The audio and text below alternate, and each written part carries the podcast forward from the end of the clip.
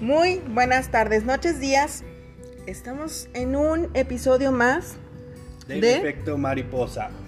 Y aquí a sus órdenes Pati Sánchez. David Donato.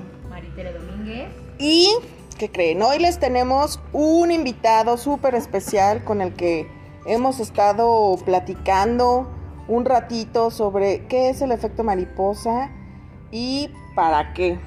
Él es historiador, es maestro en investigación educativa, especialista en antropología cultural y también es doctor en turismo. Es profesor de la Universidad de Guanajuato, investigación, investigador de temas relacionados con la historia de Guanajuato, la historia de la educación, la gastronomía regional, que hace un ratito platicábamos un poquito de eso también, las tradiciones, el turismo y el patrimonio cultural, entre otras muchas cosas más. Pero además, escuchar al maestro Vidaurri platicar sobre la historia de Guanajuato y las fechas especiales de Guanajuato, de verdad que es toda una experiencia. Eh, hace no mucho, para el 21 de marzo me tocó estar en un evento eh, ahí frente a la presidencia, haciendo honor al natalicio de Benito Juárez.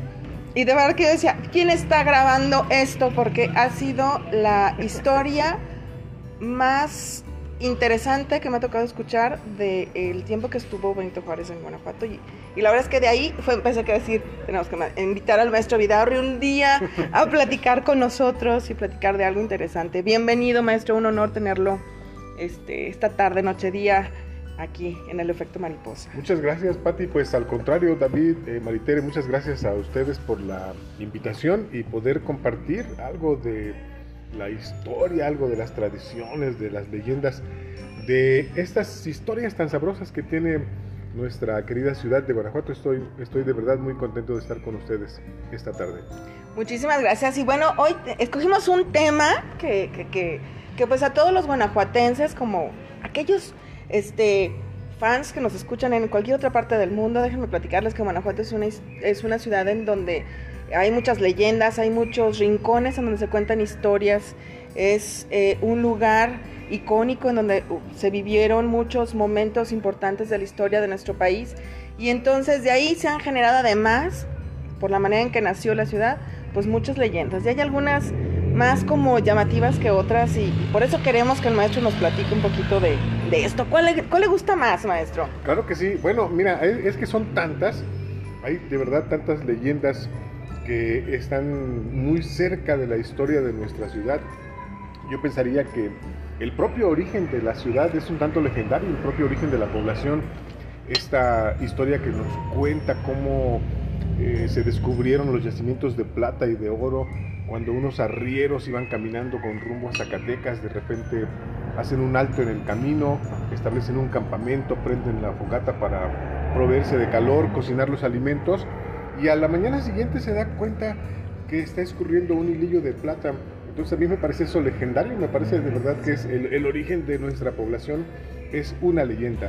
Y luego cuando ese descubrimiento provoca la llegada de más y más personas a este lugar con la intención naturalmente de hacerse de dinero a través de la minería, pues el reconocimiento oficial de nuestra población lo hace la corona española a través de otro acontecimiento casi legendario, la, eh, la, llegada de la imagen de la Virgen María que tiene un halo de leyenda impresionante, ¿no? Una imagen Nuestra Señora de Guanajuato que estuvo escondida en una cueva por más de ocho siglos en la sierra de Elvira, muy cerca de Granada, para resguardarla pues de los ataques de los musulmanes que habían conquistado gran parte de la península ibérica y que en 1492, cuando los reyes católicos deciden recuperar el último reducto musulmán que estaba en poder de eh, Boabdil, ¿no? que era Granada, pues ellos establecen un campamento en las afueras de Granada al que llaman Santa Fe.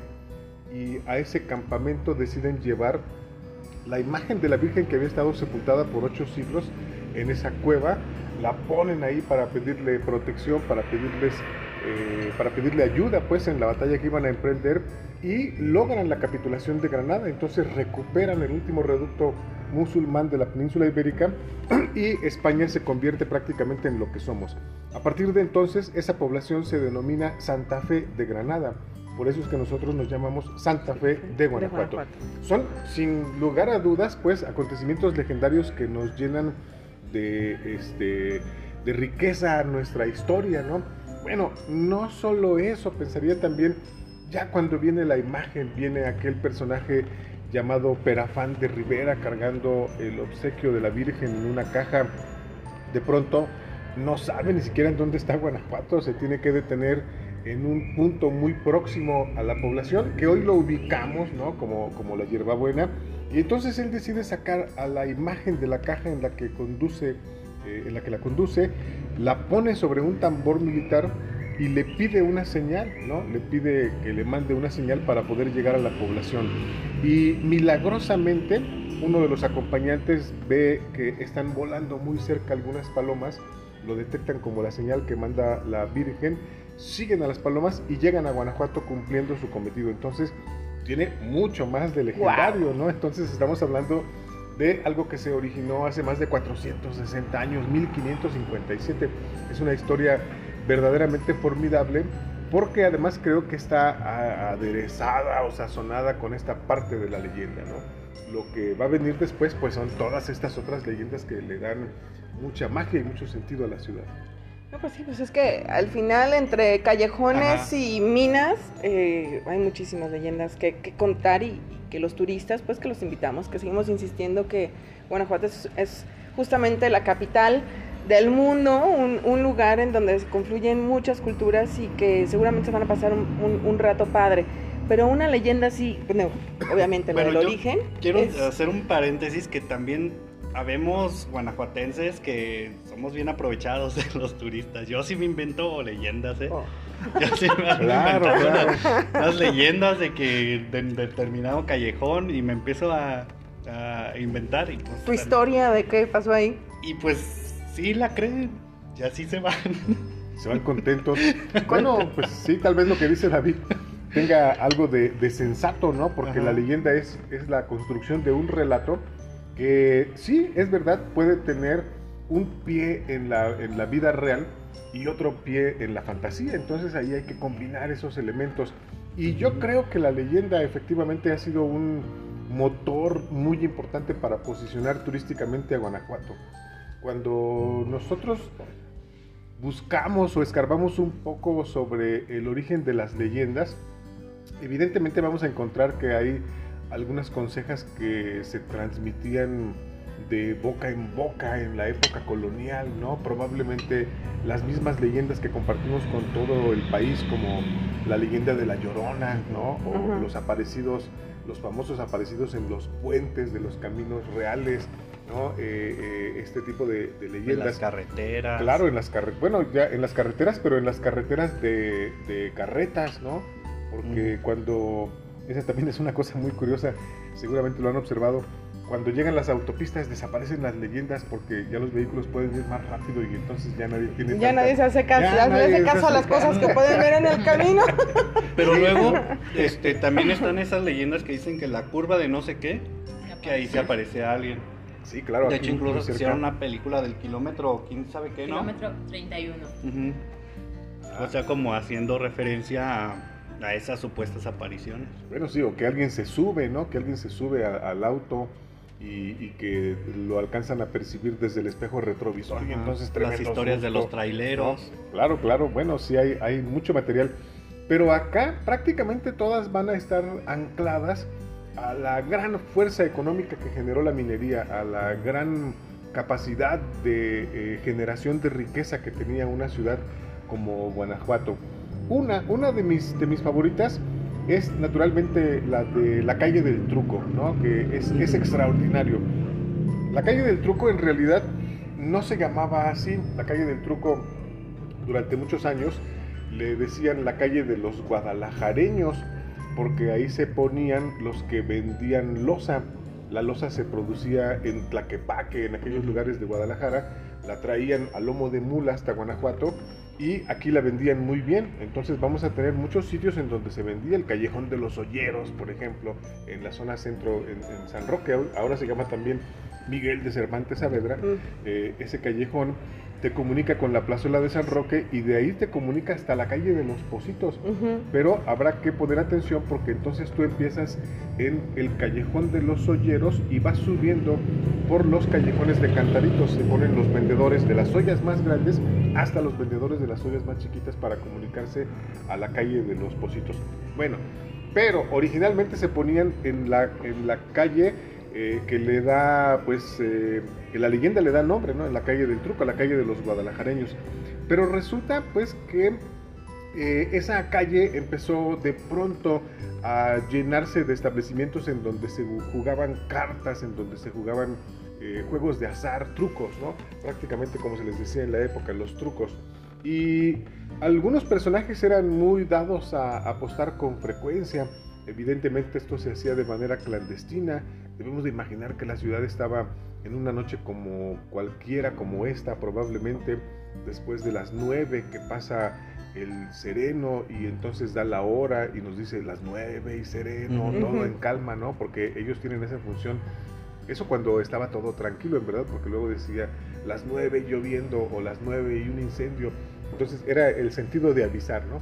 Pero las nueve y sereno. Y entonces luego se empezaban a escuchar los toquidos así en la puerta como para poder entrar a jugar clandestinamente al truco y había que dar una clave. Entonces la clave generalmente era algo así como más dinero para el diablo o alguna expresión que pudiera eh, eh, ser como conocida nada más entre los que jugaban ahí. Y cuentan que un personaje muy muy acaudalado era apasionado de jugar, ¿no? Esa noche eh, se, llegó el punto en donde llegaron varios personajes, alguno muy extraño que eh, no reconocían completamente, pero que iba vestido muy elegante y al que dicen solamente le brillaban los ojos, ¿no? Entonces él empezó a jugar con este señor apostador, empezó apostando pues sus haciendas, sus minas, lo fue perdiendo prácticamente todo hasta que ya no tiene mucho más que apostar y el personaje de los ojos brillantes, de los ojos radiantes, se le acerca y le susurra al oído una palabra y entonces este se sorprende y no entiende qué es lo que, eh, lo que le está pidiendo, pero finalmente la desesperación y la pasión por el juego lo hace aceptar y entonces le responde y le dice, de acuerdo, la apuesto, ¿no? Pierde la apuesta y entonces va y se dirige a su casa junto con este personaje de los ojos brillantes y cuando toca la puerta y le abre su esposa le dice pues te he apostado, eh, no tengo nada más que decir y la mujer inmediatamente cae con la sorpresa muerta, ¿no? El personaje también va a tener un destino terrible porque se va a tener que enclaustrar en un convento para purgar pues toda esta pena que le había generado la muerte de su esposa que había apostado porque finalmente pues se sabe que esta apuesta la había hecho con el mismísimo diablo y como sabemos pues al diablo no se le gana, ¿no? Entonces es una leyenda espectacular que hoy por hoy pues todavía nosotros le seguimos diciendo a la calle la calle, del, truco. ¿no? Precisamente por ese tipo de, de historias que se construyeron ahí. A ciencia cierta, no sabemos si era en la calle del truco el lugar especial para este tipo de juegos de apuesta. Pero sí sabemos que en la ciudad se apostaba mucho, ¿no? Había, por ejemplo, una cuesta que se conoce como la Cuesta de las Carreras, muy cerca del hormiguero, en donde pues evidentemente se jugaban carreras de caballos. Había muchos lugares para cruzar eh, apuestas con el billar o con la baraja, pero muchas de estas cosas son las que le van a dar sentido a estas leyendas, casi son eh, siempre eh, elementos comunes, una historia trágica en donde alguien pierde lo más querido por esa eh, pasión, por ese vicio en el que se convierte el juego, ¿no? Y estamos así, ahora sí valdría la pena tener aquí la camarita para que nos vean cómo estamos así embobados con la, con la, con la historia. Y, la verdad es que está padre conocer, es, parte de la historia al final, y lo que decía usted muy acertadamente hace un rato, ¿no? Eh, definitivamente eh, las leyendas crecen a través de, un punto de realidad y que se va incrementando con la posibilidad de, la gran imaginación que podemos tener todos, ¿no? Y, con eso, como dice David, va contando y se van generando nuevas historias y nuevas novelas o nuevas este, cuentos que contar, ¿no? Sí, y llega uno a, una, a un punto en el que lo crees tanto que lo ves.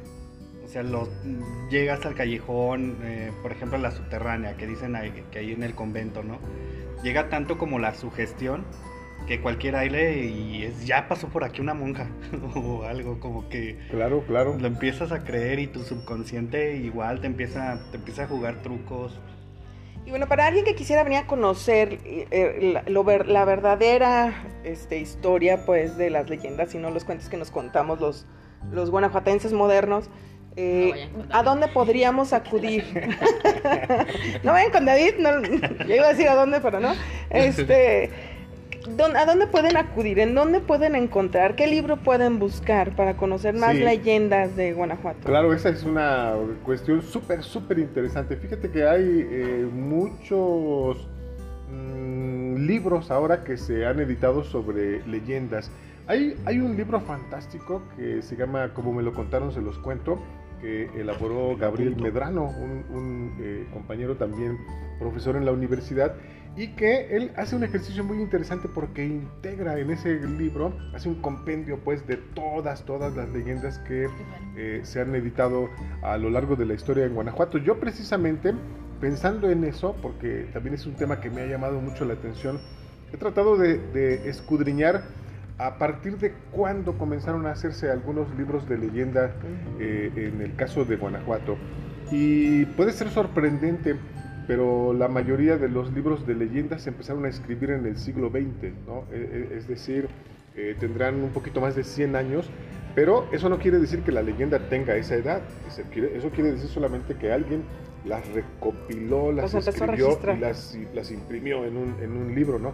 Pero ya se contaban con muchísima anticipación.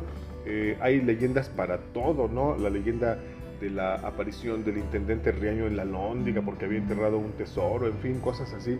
La empalada, una mujer que empalaron, emparedaron pues en la, en la, en la pared de eh, uno de los hoteles que está muy cerca de la calle de la Galarza, en fin, la, leyenda de los cinco señores que también se juntaban a jugar baraja que de repente oían gritos desgarradores y fueron a buscar en dónde ocurría y era la esposa de uno de ellos que habían matado cruelmente, en fin. Bueno, yo encontré que uno de los primeros libros se hizo por allá de 1908 y precisamente corresponde a un personaje eh, que hace cuentos históricos, ¿no? que viene de la ciudad de Puebla y que decide venirse a Guanajuato atendiendo una invitación de un médico, el doctor Bustamante, Carlos de Gante, y va a escribir estos cuentos históricos, que es un libro que se publica en 1908. ¿no? Es un libro extraordinario, pero le llama todavía cuentos históricos, es decir, él mezcla ese tipo de elementos y luego vamos a tener uno de Carlos Barajas que se llama Leyendas y Paisajes Guanajuatenses. Es extraordinario, prácticamente ya inconseguible. Pero estamos hablando de un Guanajuato que está eh, todavía, bueno, en el caso de Carlos de Gante, eh, antes del inicio de la revolución y el otro inmediatamente después de la revolución. Y las leyendas que nosotros conocemos o que la mayoría de nosotros conocemos son las que escribió en otro momento pues en, un, en una parte don Manuel Leal, este magnífico pintor, y que son los que circulan con mucha profusión entre los guías de turistas, y un abogado muy famoso también de otra época, Juan José Prado, eh, eh, este, sí, de la familia de, Juan José Prado, ¿no? Su, su, papá, claro, que, este, que también escribieron muchas leyendas. Pero estas últimas, las de Manuel Leal y las de Juan José Prado, tienen ya un sentido distinto que es, como decía David, eh, posicionar a Guanajuato como una ciudad turística a través de que de un elemento súper atractivo que es la leyenda. Entonces llenar a la ciudad de esta, eh, de, esta serie de historias que pueden motivar, que pueden emocionar al público visitante, pues nos fue posicionando. Entonces ahí aparecerán la leyenda del Callejón del Beso, que, barbaridad, es un éxito, es un hit. es un hit. Es un hit entre, entre las leyendas. Y es una historia tan sencilla como la de eh, las historias de amor de toda la vida, ¿no? De, Romeo y Julieta, podríamos pensar quizá en, Doña Ana y Don Carlos. Ella era hija de un rico minero, mientras que él era un pobre trabajador que apenas le alcanzaba, pero ambos enamorados. pues decidieron arriesgarse eh, viéndose por el balcón. El padre de Doña Ana la va a conminar a que no lo haga porque la va a castigar severamente la próxima vez, explicándole que no es un personaje que le corresponda a su posición social ni a su rango. Y el día en que lo sorprende ya no les dice nada, sino que el padre va por un cuchillo y se lo clava en la espalda a doña Ana, que solamente alcanza a estirar la mano, y don Carlos gentilmente pues le da un beso para después perderse también en el misterio de esa historia de amor, ¿no? Bueno, Naturalmente que eso es encantador para cualquiera que venga a Guanajuato y que venga en la condición de enamorado, tiene que conocer obligatoriamente el callejón. Y luego subir al tercer escalón, ¿o cuál es? ¿Al séptimo escalón? Al tercer escalón. Hay que darse un beso en el tercer escalón, si no, pues vienen acompañado también de, estas eh, eh, cuestiones de las leyendas, siete años de sí, exactamente. Bueno, a lo mejor es por eso. A mí me hace falta entonces el callejón del beso. con, con, así enamorada, pues, para poder dar un beso, porque si no, nada más por ir, pues así. Sola. No, no falta. No. Un guía de turista. Que se anime. claro. Por eso no sería un beso de amor y entonces tampoco cumpliría con los requisitos de la leyenda. Guanajuato en algún momento hizo alguna algún proyecto o algún en algún momento em, hizo algún alguna cosa como recreación de las leyendas para el turismo, ya sea a través de, de obras de teatro callejero una ruta o si no se hizo Guanajuato, ¿podría ofrecer eso? Yo creo que, que, como producto turístico es muy atractivo. Lo tengo entendido que hay algunas organizaciones de jóvenes que lo hacen y lo presentan eventualmente en algunos espacios privados. Eh, se usa mucho también en Querétaro, se usa mucho también en Zacatecas, en San Luis Potosí. En Morelia. En Morelia, pero yo creo que es un producto turístico que bien podría apuntalarse y que funcionaría muy bien porque casi todo el centro, el baratillo, por ejemplo, está lleno de leyendas en sus alrededores, ¿no? El famoso callejón de la cabecita, el famoso callejón del Ave María, las leyendas que hay en Mejiamora, Carcamanes. Carcamanes, qué barbaridad. Pues esa es, es, una de las leyendas más espectaculares y más conocidas, ¿no? De los hermanos Carcaman, algo así, pero que como lo guanajuatizamos, pues les decimos los Carcamanes, ¿no? está, padre, sí, también. y sí, y así es como vamos construyendo como toda la historia de, de, la ciudad y, y, y, resaltando ciertos, ciertos puntos, ¿no? Este y al final por ahí insisten en que, bueno, el Pipila no es que haya sido un personaje histórico, sino que realmente nada más es una leyenda. Y entonces entre, una, entre, entre la historia, lo, lo, verídico que se ha vivido en Guanajuato y lo que realmente se ha registrado y lo que nos hemos inventado para hacerlo pues más atractivo, nos lleva a vivir en una, en una ciudad que se vuelve un cuento, ¿no? Claro, pero es que es, es, es una parte muy eh, visible, ¿no? Que la ciudad tiene una atmósfera increíble una atmósfera que contagia, una atmósfera que, te lleva a, imaginar, a crear esas cosas. Los rincones, por ejemplo, en la calle subterránea, ¿no? Eh, estas, estas, eh, estas hendiduras en los callejones, los paisajes que puedes encontrar. Yo recuerdo cuando era niño, eh, lo comentaban hace, hace un ratito, ¿no? En la bajada de Mendizábal, el sistema de iluminación pública era muy distinto y en la bajada de Mendizábal había justo enfrente de la escuela tipo una tienda que se llamaba La Toma de Granaditas. Y esa tienda colindaba en la parte posterior con la parte trasera del templo de Belén y había una especie de remate en la azotea. Resulta que cuando le daba la iluminación, eh, eso parecía una monja en efecto, ¿no? Y entonces tú ves, ahí está la monja y, y sí te asusta, te alcanza naturalmente que a, impactar. a impactar, ¿no? Eh, bueno, el hecho de que tengamos a las famosísimas momias de Guanajuato, pues también da pie para la leyenda. Esto es, esto es fundamental, ¿no? Pues, eh, ahí cada momia tiene su leyenda, ¿no? Claro, claro. bueno, sí, es, es, una, es una leyenda. Pero hay, hay por ejemplo, una muy, muy interesante de estos jóvenes valientes que les gustaba hacer travesuras y que entonces había uno que siempre los andaba moviendo a todos como para que tú haces esto, tú haces aquello. Y un día se le ocurrió hacer el reto de ir al panteón en la noche, ¿no? A propósito de lo que nos platicaban, ¿no? Qué bueno que me la supas ahorita y en ese entonces. pues entonces ahí van, ¿no? Pero el reto consistía en que tenían que entrar y dejar una marca en, en, un sitio, en una parte más o menos, digamos, de muy adentro del panteón, para poderla verificar y entonces ganarse eh, eh, el, pues el, el, calificativo de ser el más valiente del grupo, ¿no? Y resulta que entre todos los amigos pues les daba mucho miedo eso y finalmente al que se le ocurrió la idea que eh, este pues vamos a, suponer que se llamara Julio X, ¿no? Pues le correspondió enfrentar ese reto. Le daba mucho miedo, pero tenía que sacar valentía de cualquier forma.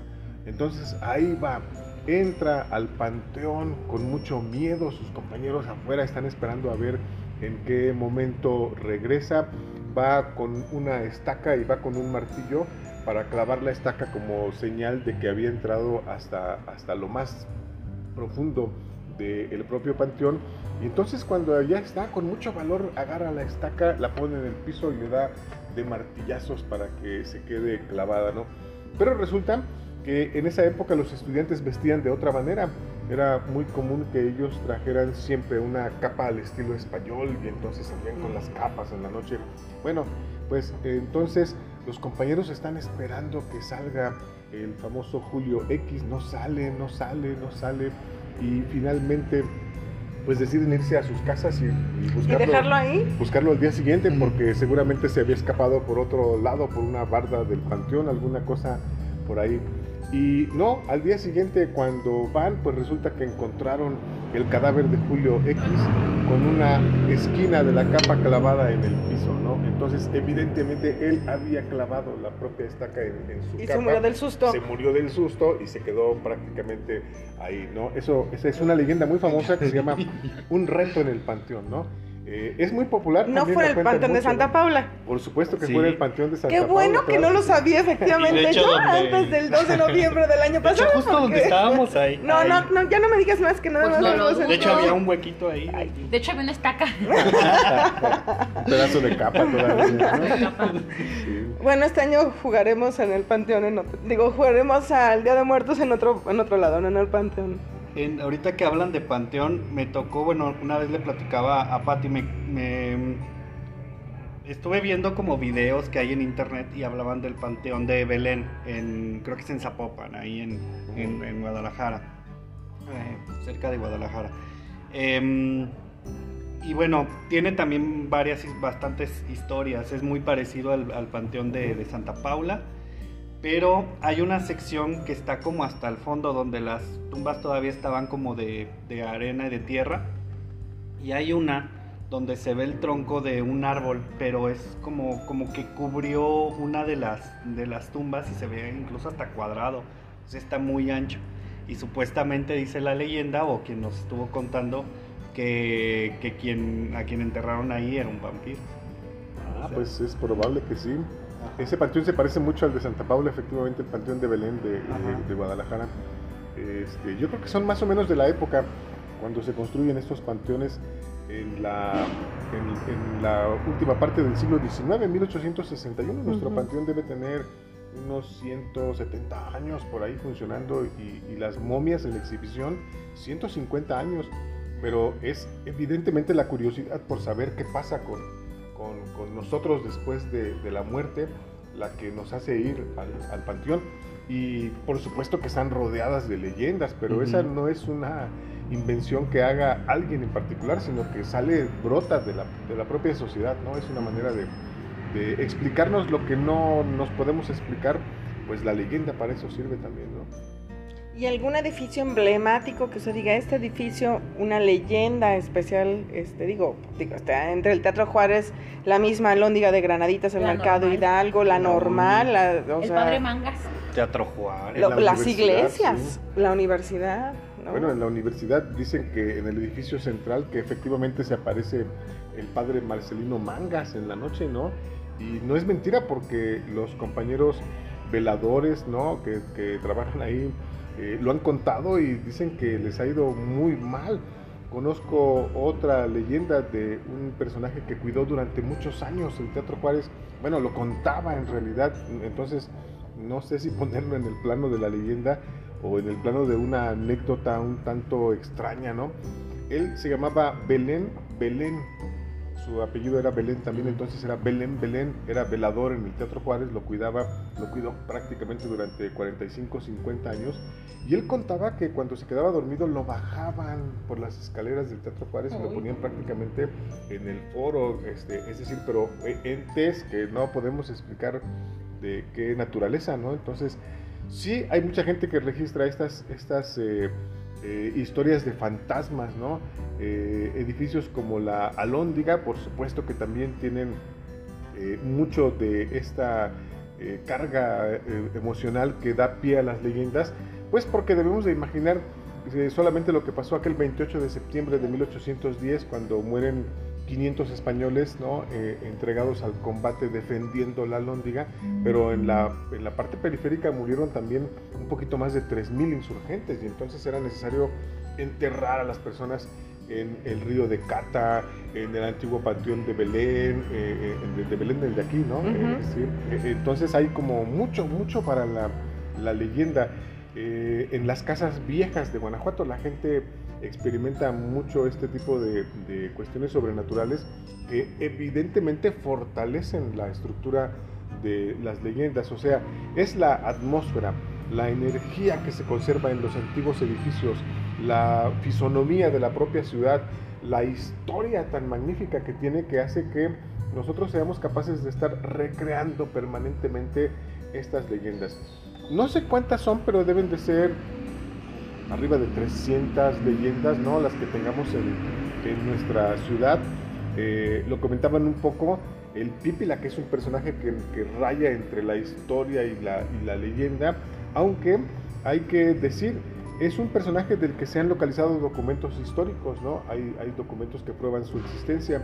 Lo que nos ha costado mucho trabajo probar es que haya sido él el único que participó en la quema de la puerta, ¿no? La historia registra que fueron muchos personajes, muchos pípilas, muchos mineros, los que estuvieron participando esa, esa noche, ¿no?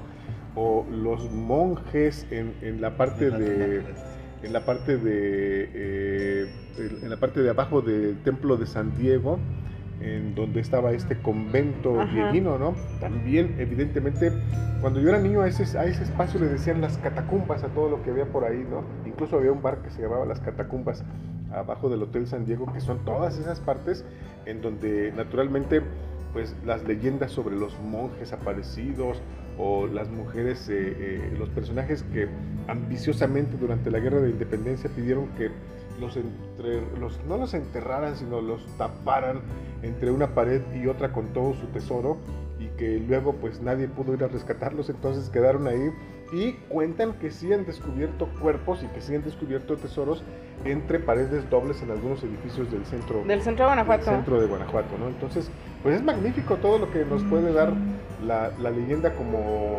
un conjunto de elementos para, para ver de otra manera la ciudad, ¿no?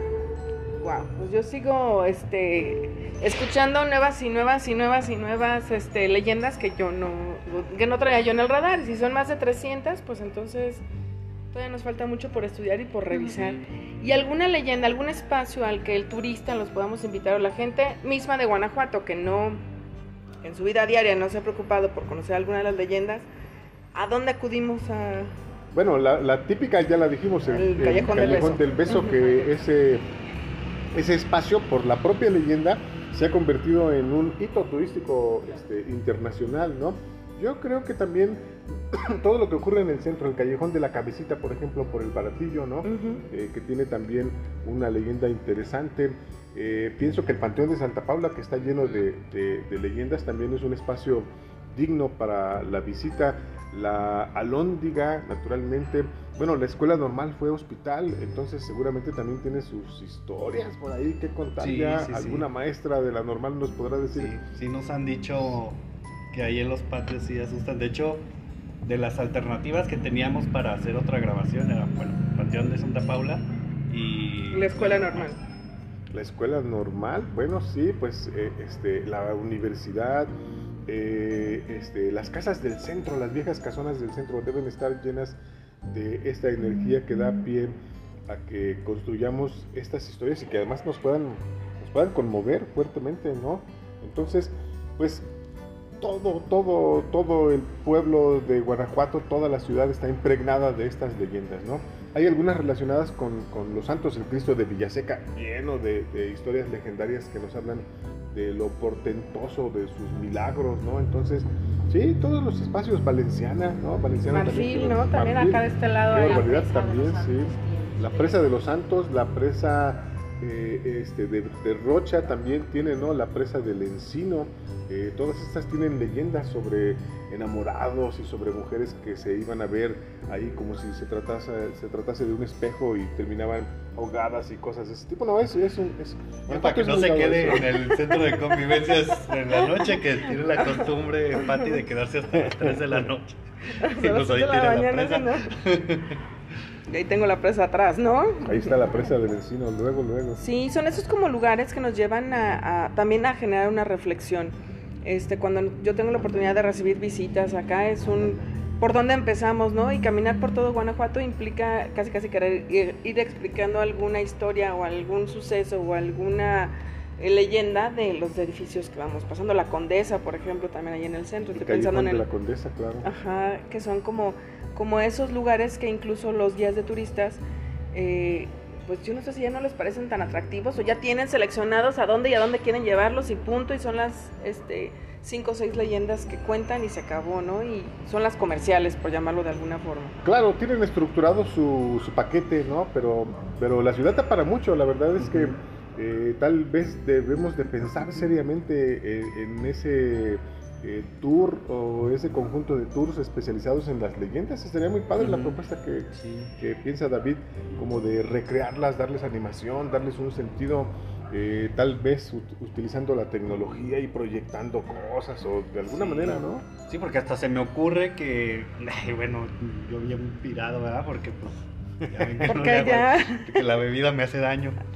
Este, así como es en, en los parques temáticos, lo mejor en, en las fechas de, de noviembre, que es Día del Muertos, a lo mejor hacer como, como un desfile en las rutas peatonales, en la zona peatonal, donde, donde se esté haciendo como estas exhibiciones de, de las leyendas. Si tenemos este, desfiles que chinos o cuando es el Cervantino, pues ¿por qué no uno, uno local? Donde se esté representando como algunas de las, de las leyendas, que pues el atractivo principal sea el Callejón del Beso, ah, así bien hermano, yo creo que funcionaría bastante bien. Digo, y sería muy Me siento en original. clase así como que proyecto turístico. Aquí con el profesor y mi compañero estudiante. ¿Qué fecha podríamos coger, qué mes podríamos coger como para hacer el mes de la leyenda en Guanajuato?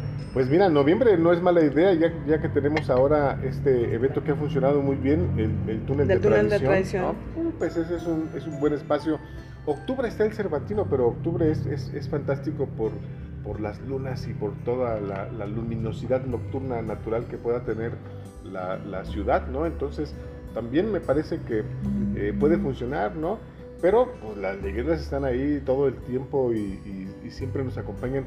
Tal vez hacer algún concurso de narradores, de leyendas, eh, alguna cosa que pudiera despertar, porque hay, hay gente que, que tiene, que tiene magia para contarlas, ¿no? Hay gente que vive, vive además de, de estar contando como la Por leyenda. ejemplo. así, Por ¿no? ejemplo, No, no, no, de verdad que yo he escuchado personas, eh, digamos, mayores, ¿no? Que son fantásticos narradores de leyendas, fantásticos narradores, eh, que te dejan impresionado. Entonces, sí, noviembre, un concurso, igual, Sí, sí, porque, bueno, a mi familia y a mí nos gusta mucho, bueno, yo soy cero religioso, una, una disculpa, pero en Semana Santa cuando hacen el, mm, bueno, ¿cómo se llama? El que es en medianoche. La procesión. La la, procesión. procesión del silencio, sí. Ajá, eh, pues es muy padre porque en realidad pues la ciudad está en silencio y este y habemos muchas personas que estamos viéndolo, pero por, por cómo se siente, o sea, se siente como, como un misticismo, se siente como algo muy muy especial fuera de, del- de la cuestión católica. Claro. Entonces a lo mejor un desfile de medianoche o algo así funcionaría bastante padre. Claro, pues sí, como, como dices, con, con profundo respeto naturalmente, Ajá. pero eh, estas representaciones de la Pasión de Cristo eh, son teatralizadas y tienen ese sentido educador, ¿no? Es un teatro evangelizador. Eh, la intención de que cada año se reconstruya esta etapa de la vida de Jesucristo y que, y que quede impregnada en la memoria de los pequeños, de los, de los medianos, de los grandes. Y lo hacen de manera espectacular aquí con, con esas procesiones, ¿no? Así funciona muy bien. Entonces, sí, obviamente las leyendas. Luego también podemos hacer una recomendación porque eh, Manuel Leal, uno de los personajes que escribió muchas de las leyendas que hoy conocemos, o les dio un sentido literario distinto, también como pintor, como magnífico pintor que era, también hizo recreaciones de las leyendas a través de sus pinturas. Y entonces ese es un mecanismo más para poder reforzar, ¿no? para poder dejar más claramente eh, la idea de lo que busca esa leyenda. Entonces, por eso los primeros libros son solamente escritos, ¿no? Eh, pura letra, letra, letra, letra. Pero ya los libros, tanto los de Juan José Prado como los de Manuel Leal, ya tienen ilustraciones, o sea, son leyendas que están de alguna manera ilustradas. Ya descritas, ¿eh? ¿Y de la bufa, maestro? Una leyenda magnífica que tiene que ver con el origen de nuestra riqueza minera, ¿no?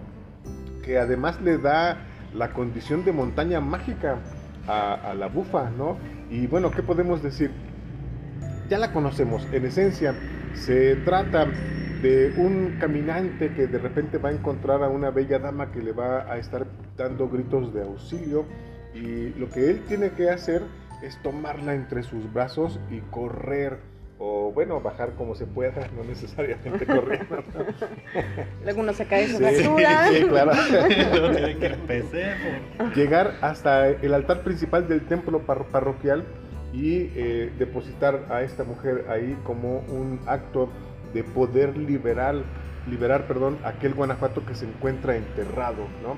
Pero en el trayecto, el personaje que tenga el valor y la, eh, eh, la, valentía pues de llevar a esta mujer en los brazos, va a escuchar muchos gritos que le van a estar eh, diciendo, cuidado, lo que llevas es una serpiente, es el diablo, es una cabra, en fin, son muchas, muchas estampas un, un, poco terroríficas.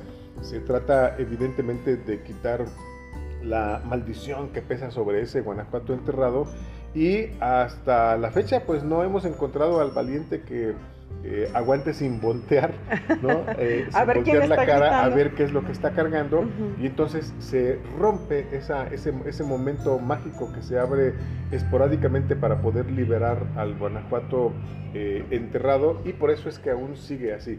Y bueno, tiene sentido porque en efecto cuando nosotros pensamos en las grandes inundaciones del siglo XVIII, a partir de 1780 se tomó la decisión de elevar el nivel de la caja del río más o menos unos 5 o 6 metros. Y luego de haber elevado el nivel de la caja del río, que es una barda perimetral que, lo, que lo, recubre, ¿no? que lo va conduciendo, eh, todo lo que estaba a esa, a esa altura se aterró y Guanajuato se construyó de nueva cuenta encima de eso. Entonces sí hay en efecto un Guanajuato enterrado. La única o la más evidente de las ventanas arqueológicas que tenemos es el Museo Dieguino, ¿no? esta, esta serie de eh, excavaciones arqueológicas para mostrarnos cómo es que el nivel de Guanajuato en otras épocas era eh, un poquito más profundo.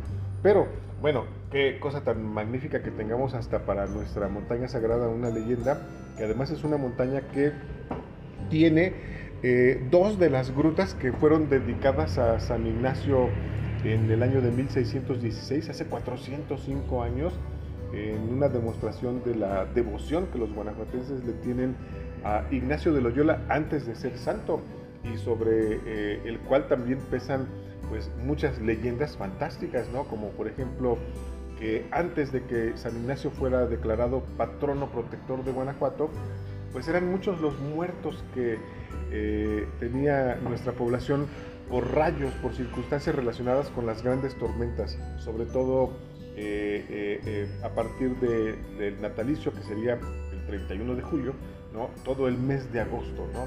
estas grandes tormentas eléctricas del mes de agosto. Y desde 1616 no se tiene registro de un solo muerto por un rayo, haciendo alusión a la efectividad de la protección de San Ignacio. Entonces, pues es interesante, ¿no? Como 405 años sin que esto ocurra, o cómo se peleaban los guanajuatenses eh, cuando en el siglo XVII Guanajuato estaba conformado por núcleos que llamamos haciendas de beneficio y de repente a una le iba muy bien y a otra le iba muy mal, pues la envidia eh, se apoderaba de los que les estaba yendo mal y se iban a pelear con los que les estaba yendo bien. Estos enfrentamientos se llamaban sasemis o safenis generaban muchos muertos, ¿no? Entonces va a tener que eh, venir un personaje a generar el padre José Vidal, ¿no? Una misión, una misión para explicarles que lo que están haciendo mal, que en verdad deben de adoptar a un eh, santo como ejemplo de vida para eh, no estarse peleando de manera tan frecuente y mucho menos causando tantas muertes. Y lo logra con un, con un, con un este, sermón que se llama el sermón de las injurias, una cosa así, ¿no? Y entonces todos se terminan dando la mano y, este, fortaleciendo la identidad eh, que, que, tenían por ser habitantes de una misma población. Y eso es lo que también le da fuerza al patronato ignaciano, es decir, está muy ligado con, con, con el sentimiento eh, de la religiosidad popular que caracterizó a esta ciudad durante muchos siglos está muy ligado con la riqueza minera y está muy ligado con la condición humana de estas cosas como, como la ambición. O sea, esta leyenda del truco no es más que un viejo ambicioso que por querer tener más está apostando todo lo que tiene, incluyendo a su esposa. Entonces, pues eso tendría que ser de alguna manera castigado, ¿no? Y es el sentido, ¿no? De todas estas, de todas estas consejas. Ir como contando, este, que al final es como el efecto mariposa, ¿no? Es un, a ver, quédate con la leyenda, quédate con la historia de cuidado con las apuestas, cuidado con las exageraciones, cuidado con los juegos. hacia el lado de que tienen una moraleja, o un mensaje. buscan de alguna manera dejar muy claro que hacer cosas no muy buenas no es correcto, ¿no? Entonces, sí, efectivamente eh, en, la mayoría de los casos buscan más impresionar, causarnos esa sensación de impacto, pero también efectivamente llevarnos eh, a, una mejor conducción de nuestra propia vida. ¿Tendrá algo que ver que a, lo mejor algo pasó en ese momento que se, que se empezó a, a divulgar como, como, esta leyenda? Que a lo mejor este, la esposa de, de, un, de un hacendado este, de repente lo encontraron con otro y empezaron a crear esto para que no volviera a pasar. Yo creo que sí, sin duda, sin duda estas historias deben de tener esa, como la del Pipila, ¿no? Un pie en la realidad y un pie en la ficción. Pero efectivamente cuando uno se imagina cómo corrían las noticias en otra época, eh, llegaba evidentemente el teléfono descompuesto y, y, todo se convertía en un asunto completamente distorsionado que ya se había estructurado la leyenda por sí misma, ¿no? Por ejemplo, a ver, se daba un, aviso eh, cuando después de que se puso en funcionamiento la presa de la olla, se corría un aviso, el ayuntamiento lanzaba un aviso con un eh, personaje que se encargaba de darle lectura a esos avisos, ¿no? Un heraldo, ¿no? Y este heraldo se paraba y empezaba a leer. El ayuntamiento de Guanajuato informa que el próximo día 5 eh, de julio se abrirán las compuertas de la presa de la olla. Se les suplica a todos quedarse en casa para evitar algún riesgo. Y claro que nadie se quedaba en su casa, todos iban a ver, la apertura de la presa, claro. Todos estaban ahí sentados en el cerro viendo a ver en qué momento abrían las compuertas de la presa y eso es justo lo que da origen a la tradición de la apertura de la presa de la olla, ¿no? O el, eh, el, el paseo el día de San Juan o el paseo el día de la cueva y entonces una historia que de repente un crimen pasional o un crimen por ambición de dinero que se convirtiera en noticia se regaba y evidentemente quedaba registrado para la posteridad como una leyenda hasta que encontramos a estos personajes que las empezaron a recuperar ya en, libros, porque pues ahora ya no nos contamos muchas leyendas, no es mala idea tal vez recuperar y contar leyendas. Sí, pues más como el hecho de, poder contarlas diferente. Porque sí, es evidente que ahorita las generaciones, pues pocas, pocas veces abrimos un libro, entonces estamos más metidos en, la, cuestión del internet, de las redes, lo que estamos viendo, los, los challenges que, que van saliendo, que pues en realidad no traen contenido este, de fondo ni nada. Entonces a lo mejor plantearlas de una manera diferente, que la gente, en lugar de, venir y que se las cuente, pues que las viva. de alguna, de alguna forma. Digo, mu- mucho se mueve en turismo que pues es la experiencia lo que te, lo que te deja, pues la, la Y, verdad. y pues que al final creo que tiene que ver con, y regreso a mi tema favorito del año, que se llama la reconstrucción del tejido social, que al final tiene que ver con eh, los valores, con los principios, con la historia, con las tradiciones, realmente cómo se manejan las familias y cómo se manejan cada uno de los círculos en los que convivimos, ¿no? Y por ejemplo, les, les vamos a presumir que el maestro trajo aquí cuatro libros para mostrarnos sobre el tema de las leyendas. Y, y- y la verdad es que ahorita que decía David que ya las nuevas generaciones no acostumbran ojear libros, yo quiero decirles que simplemente lo que se siente al ojear estos libros, y les voy a hablar sobre este, que dice que fue hecho en Puebla en 1908, pero acá atrás estaba viendo que dice que fue, eh, que se acabó de imprimir en la ciudad de Puebla, en la casa del autor, el día 2 de abril del año 1909. Y entonces estamos hablando de hojas que tienen muchísimos Uf. años Sí, y que fueron escritos con pues con toda la atención en- se nota la diferencia de la imprenta de los libros que podemos encontrar ahorita con respecto a esto con lo, con lo que estamos viendo y que lo que estamos lo que tengo entre las manos es historia. Claro. por cuántas manos habrá pasado cuántas personas habrán puesto sus ojos sobre este libro estamos hablando de literalmente historia en la mano que, que las nuevas generaciones efectivamente ya no valoran porque todo lo encuentran en un clic en el teléfono, ni siquiera ya en la computadora como Claro, claro. hace algunos años. ¿no? Sí, fíjate que ese, este libro es muy interesante porque lo escribe Carlos de Gante, es un escritor que en su época tiene mucha, mucha fama, porque él viene a Guanajuato a invitación del doctor Luis Pablo Bustamante.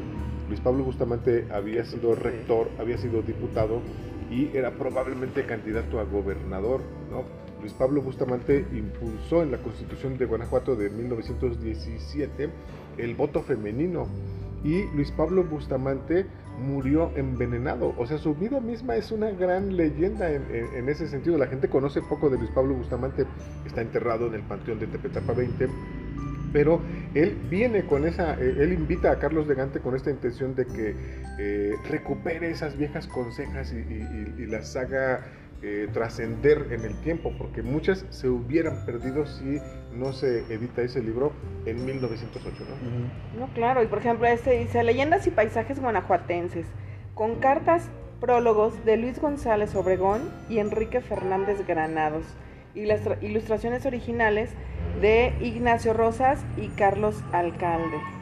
México, librería, De la viuda de Buret. es correcto, nada más que ya no alcanzo a ver y no traigo los lentes. Y dice 5, ah, no, pero esto debe ser Avenida 5 de Mayo, 45, 1916. 1916. Carlos Barajas es probablemente el primer recuperador de las leyendas propiamente guanajuatenses. Carlos de Gante escribe los cuentos históricos, pero Carlos, Carlos Barajas eh, este, habla ya de esas leyendas, muchas que él alcanzó a vivir en su juventud, porque se lo está escribiendo ya cuando ya está grandecito y, y a punto casi de morir, ¿no? Pero es bien interesante entonces cómo, cómo ellos son los primeros escritores de nuestras leyendas, ¿no? La verdad es que son un tesoro, la verdad es que son un tesoro el poder tener como estos, estos libros en, en- en la mano y poder decir, híjole, tendría la oportunidad y se siente el papel diferente. Los libros de ahora ya no, ya no, ya no es así, ya no, ya no se vive así, ¿no? Entonces retomar, y con esto quiero regresar al tema ya casi cerrando, retomar esa posibilidad de enamorar a los guanajuatenses, de que se sientan orgullosos de su historia y de las historias que se cuentan de su ciudad y de los barrios en los que viven, como que sería interesante hacer un concurso por el estilo, hacer el mes de las leyendas, y ya me estoy metiendo otra vez a dar ideas que luego no me dejan dormir. Este, pero hacer el mes de las leyendas y decir, hacer un concurso, ¿no? Y a ver cómo lo expones, cómo lo, cómo lo sacas a, a- a- relucir y cómo te puedes volver a sentir orgulloso de tu barrio, del espacio donde vives y que generes esa identidad, ¿no? Porque aquí se hablaba antes de los barrios y era la gente de Marfil y, era, y la gente valenciana era otra, y la gente de la presa de la olla era otra, y la gente de la cañada era otra. Claro, claro. ¿No? Y entonces eran como costumbres distintas, a pesar de que estábamos hablando de la misma ciudad, y eran defensas de, de- de- de- de los barrios, de su espacio, ¿no? Entonces, Claro. Claro, sin duda. Mira, yo creo que todos, todos hemos eh, oído hablar de alguna persona a la que se le considera una leyenda, ¿no? dicen, eh, por ejemplo, Edson Dorantes de Nacimiento, Pelé, es una leyenda. Pelé estuvo en Guanajuato y te voy a contar una historia que es muy, muy conocida, ¿no? Entonces, de pronto la selección Brasil, entrenando en el campo Nieto Piña en Guanajuato, le hacía falta más gente para poder tener un partidito, ¿no? Y entonces invitaron a un grupo de guanajuatenses a jugar contra ellos. Y bueno, ahí están los guanajuatenses contra la selección del Brasil. Wow. En una de esas ocurre una circunstancia que tiene que tirar la selección de Brasil un penalti. Un guanajuatense se ofrece a ser el portero, Pelé tira el penalti y se lo detienen. O sea, ¡No! Entonces, esa es una leyenda, Es ¿verdad? una Esa leyenda. Claro. leyenda. Entonces, Claro. No, y además, pues es, es de reconocerse y de cuidar justamente todo eso, ¿no? Y pues y el bueno, personaje está vivo, entonces, Claro. claro, es una leyenda. es... ¿y quién es? No me acuerdo ahora del nombre, pero vas a ver. Lo vamos, a- lo vamos a ir. No, digo, la verdad es que qué padre poder contar justamente con estas leyendas y que ahora podamos decir, bueno, y está vivo, ¿no? Es alguien que te puede contar su versión de lo que sucedió, su versión de los hechos y que, y que alguien quizá en algún momento lo puede escribir. Claro, porque claro. así es como surgió todo lo demás.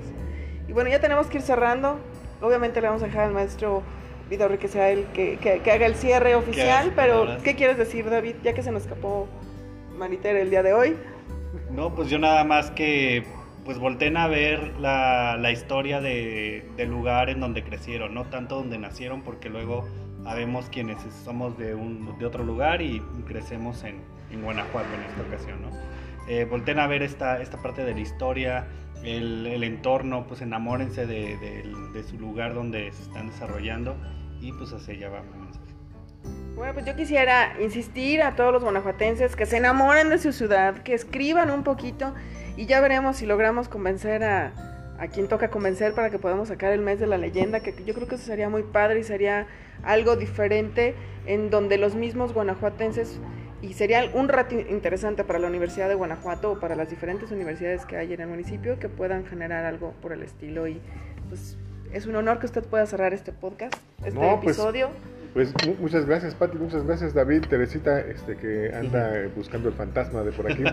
Eh, gracias por la invitación. A mí también me parece que es muy buena idea en todos los niveles. Debería de ser una tarea escolar para los niños de primaria, una tarea un poquito más avanzada para los de secundaria, un ejercicio para los de prepa y por supuesto los de la universidad, pues mucho trabajo que tenemos que hacer en, en la idea de eh, generar cohesión social a través de la leyenda. Es un buen pretexto, sentémonos a juntar leyendas en- entre los vecinos, entre el grupo del barrio y eso nos va a dar una integración muchísimo más sólida. Gracias por la invitación y ojalá que esta edición del efecto mariposa tenga mucho éxito. Muchas gracias. Estamos seguros de que sí. Muchísimas gracias a todos. Buenos días, buenas tardes, buenas noches, donde nos estén escuchando. Y nos vemos en el siguiente episodio de... El efecto mariposa. La próxima vez hablaremos de fútbol mexicano. Ajá.